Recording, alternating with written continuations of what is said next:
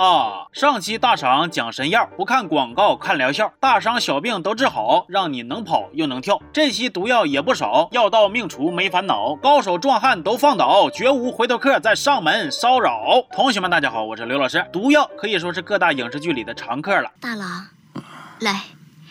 吃药，无论是仇杀作案，还是阴谋刺探，甚至是为了在感情方面一顿捣乱，都一定会有适合的毒药，在关键时刻给你好看。有这么一种药，无论是在武侠剧里还是宫斗剧里，存在感都非常之强，而它的用法也是非常丰富，有吸入的，有口服的，不同剧里的效果和毒性也是各不相同。比如在《天龙八部》里，段誉和穆婉清就曾经着了他的道，那就是阴阳和合散。啊，不行，不，不行的，不行啊！不，不行！这个药啊，药效也是非常的酸性。阴阳和合散吃了之后，你们要是不行夫妻之事，就会七窍流血而死。多么朴实无华的药效，多么直接又霸道的副作用。然而，有强制组 CP 的，那就有臭不要脸拆 CP 的。《神雕侠侣》里有这么一种花，叫情花，花茎上有刺儿，而这个刺儿上有毒，也就是情花毒。糟了糟！这一点点血没关系的。姑姑，这是情花，你在谷中这么久都不知道吗？中毒的人不能动情，否则就会痛不欲生。有人说这个情花呀，现实中指的就是白色曼陀罗。不过二者其实还是有区别的。情花毒是让你疼，但是白色曼陀罗有麻醉效果，是让你迷糊过去。如果说情花还是在虚构里边掺点现实，那么接下来要出场这个毒药，那就是纯纯的离了大谱啊！生生不离是电视剧《长相守》里出现的一种毒药，是袁家先人传下来。专门给不听话的女人服下。在剧里，女主被迫服下毒药，以后就只能跟从小服解药的男主睡觉。要是别的男人碰她，怎么回事？木姐，木姐，为什么？为什么？我好像没有力气。为什么我的腿好难受，都使不上力气？为什么？生生不离，生生不离。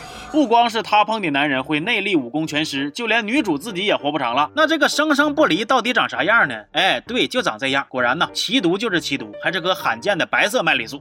看完上边这几种毒药，我们不难发现，他们都跟感情多多少少有点关系。然而在人际交往里，如果想让别人无条件的服从你，除了 PUA，其实也有一种药能够做到，那就是三尸脑神丹。这个药里有三种尸虫，刚吃下去没啥事儿，但每年端阳节午时，如果不吃解药克制尸虫，那尸虫就会出来占领人类的大脑，然后这个人基本就废了，跟丧尸似的，见谁咬谁。笑傲江湖里，东方不败就是用这个药控制自己的教徒，从而让他们对自己死心塌地，达到一种绝对控制的效果。虽然三尸脑神丹看着药效挺厉害的，但其实，在江湖上的名气却比不过接下来要出场的毒药。他就是人气超高的含笑半步癫，以及他的荧幕 CP 一日丧命散。吃了我们一日丧命散的人，一天之内会武功全失，经脉逆流，胡思乱想，而致走火入魔，最后啊，会血管爆裂而死啊！没有错。而吃了含笑半步癫的朋友，顾名思义，绝不能走半步路，或是面露笑容，否则也会全身爆炸而死，实在是居家旅行，杀人灭口。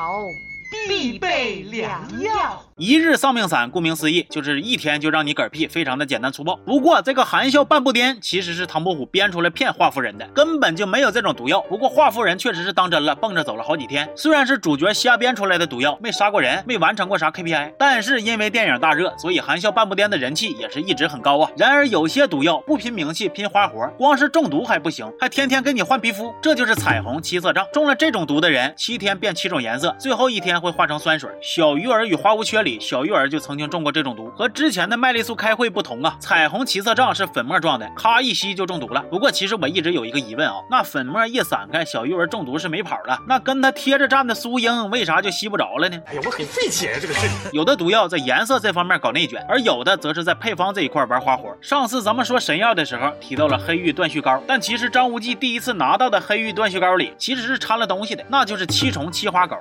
七重七花膏以毒虫七种、毒花七种捣烂煎熬而成，中毒者先感内脏麻痒，如七虫咬啮；继而眼前现斑斓彩色，奇丽变幻，如七花飞散。七重七花膏共四十九种配方，变化一方负六十三度，故需施毒者。简单来说，就是这个毒药的配方很复杂，解药也都是一对一的。如果不知道配方，自己搞解药的话，那基本就跟扫雷似的，说不定哪下就把人给送走了。而且中毒之后也非常的痛苦。就好像有千万条小虫在乱爬乱钻呐、这是身中剧毒之象啊！六叔，你觉得怎么样？红红的，白的，绿的。黑的、白的、红的、黄的、紫的、绿的。不好意思，有那么一瞬间，我以为殷丽婷要唱起来了。七重七花膏虽然不好配解药，但是不管咋说，还是有解药的，不是说沾上就死。可是如果不慎中了毒王圣水，那就只能下辈子见了。